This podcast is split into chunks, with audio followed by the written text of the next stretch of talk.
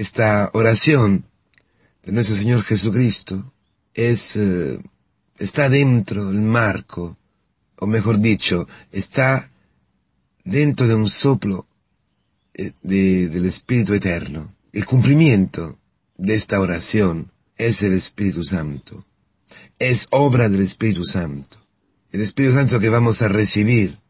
El Espíritu Santo que, que tenemos que eh, buscar, que pedir constantemente. Es el, el que puede cumplir, realizar esta oración de Jesucristo en nuestra vida. Porque lo que une, lo que enlaza el Padre y el Hijo es exactamente el Espíritu Santo. Esta unidad perfecta entre el Padre y el Hijo es el objeto de la oración de Jesucristo.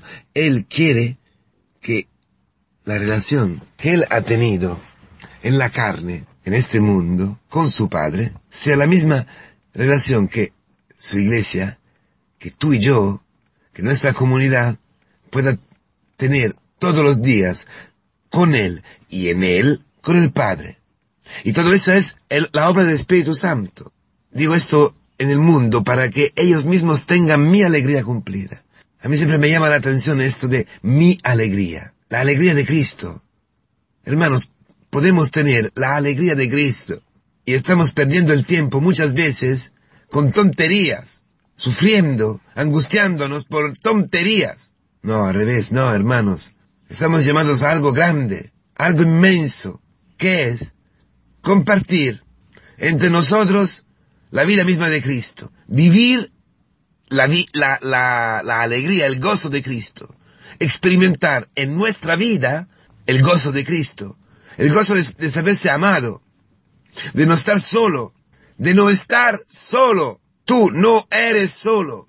En el mundo tú puedes vivir exactamente como ha vivido Cristo en el mundo, con medio de persecuciones, de rechazos, de soledad humana en el mundo, pero no siendo del mundo, no perteneciendo al mundo, sino perteneciendo a Dios, sino viviendo constantemente, instante después de instante, en la presencia, en la Shekinah misma de Dios, a la presencia de Dios, dentro de la presencia de Dios. Esta consagración, que quiere decir consagración, la misma consagración que se hace en la, en la Eucaristía, pero que quiere decir consagrar, quiere decir santificar, hacer sagrado, hacer santo, separar, hermanos queridos. Entonces es inútil. Cuando buscamos la fama, cuando buscamos el éxito, cuando buscamos que el otro nos entienda, cuando buscamos que, que vaya bien, según los esquemas mundanos,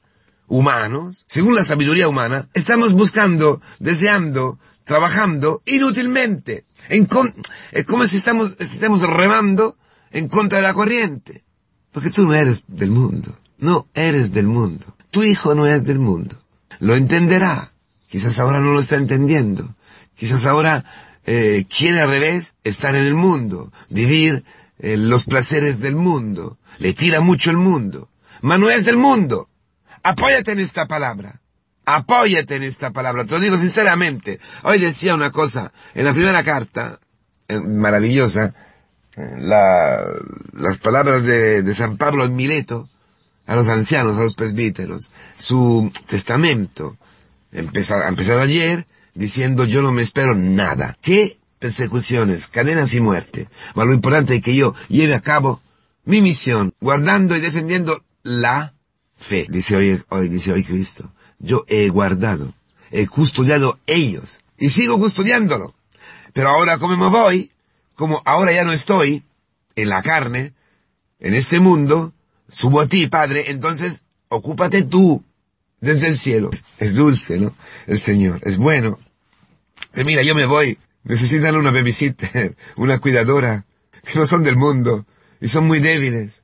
Yo le he custodiado el Padre y el Espíritu Santo, que le hará, le explicará, le iluminará sobre la verdad, toda entera. Y hoy, eh, San Pablo dice a los presbíteros, tened cuidado de vosotros, en principio, y del rebaño que el Espíritu Santo os ha encargado guardar. como pastores de la iglesia de Dios, que Él adquirió con su propia sangre. Ya sé que cuando os deje, se meterán entre vosotros lobos feroces, que no tendrán piedad de rebaño. Incluso algunos de vosotros deformarán la doctrina y arrastrarán a los discípulos. Por eso, estáis alerta. Acordaos que durante tres años, etcétera, etcétera.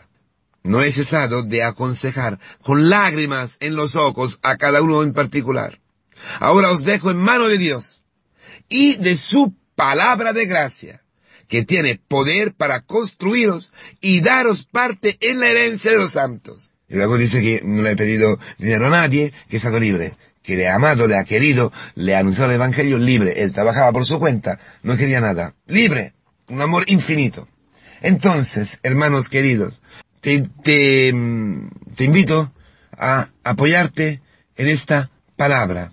No eres del mundo, no. Y Dios con su palabra, con su palabra, que tiene el poder de consagrarte en la verdad, porque si no eres del mundo, quiere decir que tú eres de la verdad, perteneces a la verdad, y sabemos que la verdad es Cristo.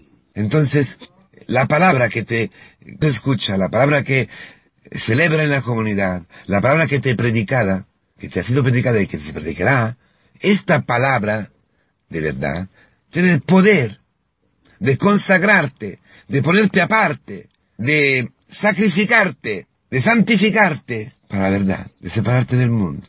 A mí, eh, de, de, de esta oración del Señor, lo que más me ha dado alegría, lo que más quiero transmitiros es esto. Confía en Cristo.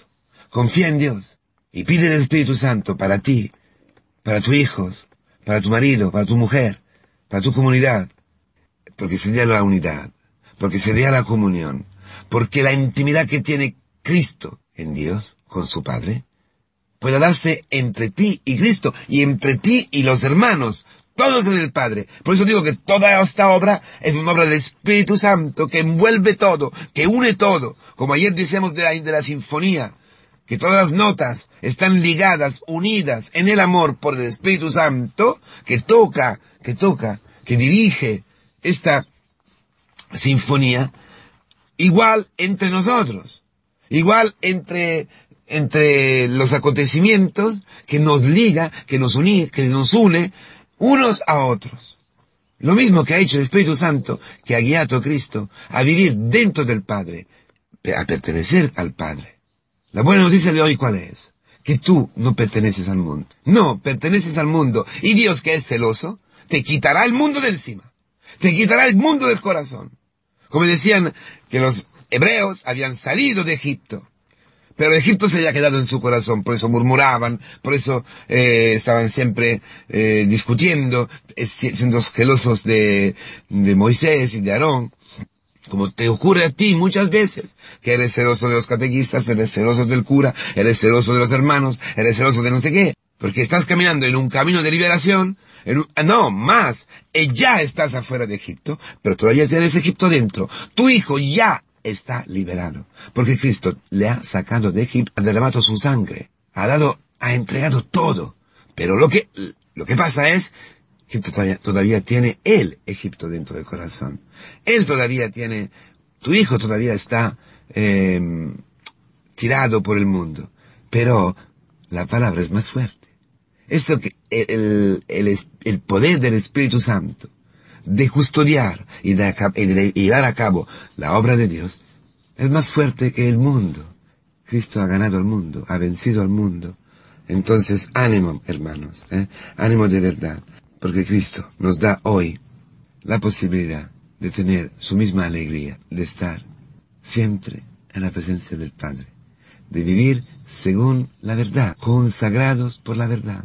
Y la verdad es el amor, el amor hacia el otro el perder la vida, el abrirse a la vida, el perdonar, ponerse a, las rodillas, de rodillas delante de los, de los hermanos, ocupar el último lugar. Esta es la alegría de Cristo. Cristo, el último en la tierra, para estar donde están los últimos. ¿Por qué? Porque Cristo ha venido para los pecadores, ha venido para los pobres, ha venido para los inocentes que están sufriendo, para llevar esta sinfonía de amor. Este Padre, perdónale, este grito crucificado que es el corte, es, es, es el rámpago, el relámpago que, que deja aparecer en la tierra la gloria del Padre y que constituye la alegría de Cristo. El momento de más sufrimiento de Cristo, allí en la cruz, cuando extendiendo los brazos con un dolor inmenso, nada más un que un segundo antes de morir, diciendo, Padre, perdónale, en este momento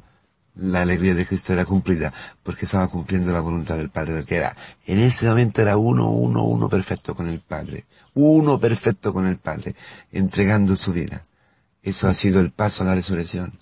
Ha resucitado porque ha entregado a sí mismo, porque estaba con el Padre y el Padre no le ha abandonado. Esta es la verdad. Amar, amar. Eh, que ama, quien ama, experimenta la verdad. ¿Y qué es la verdad? El amor. ¿Y qué es? Que es más fuerte de la muerte, que es más fuerte del mundo. El amor va a apoderarse, a, manifestarse, a, salvar a tu hijo y a toda, a toda, a todas las personas de esta generación y de todas las generaciones. El amor más fuerte que el pecado, más fuerte que la muerte. El amor que se da en ti, el amor de, que, que se da en ti, que estás llamado a vivir juntos, junto completamente al Padre, por medio de, de, Cristo en el Espíritu Santo.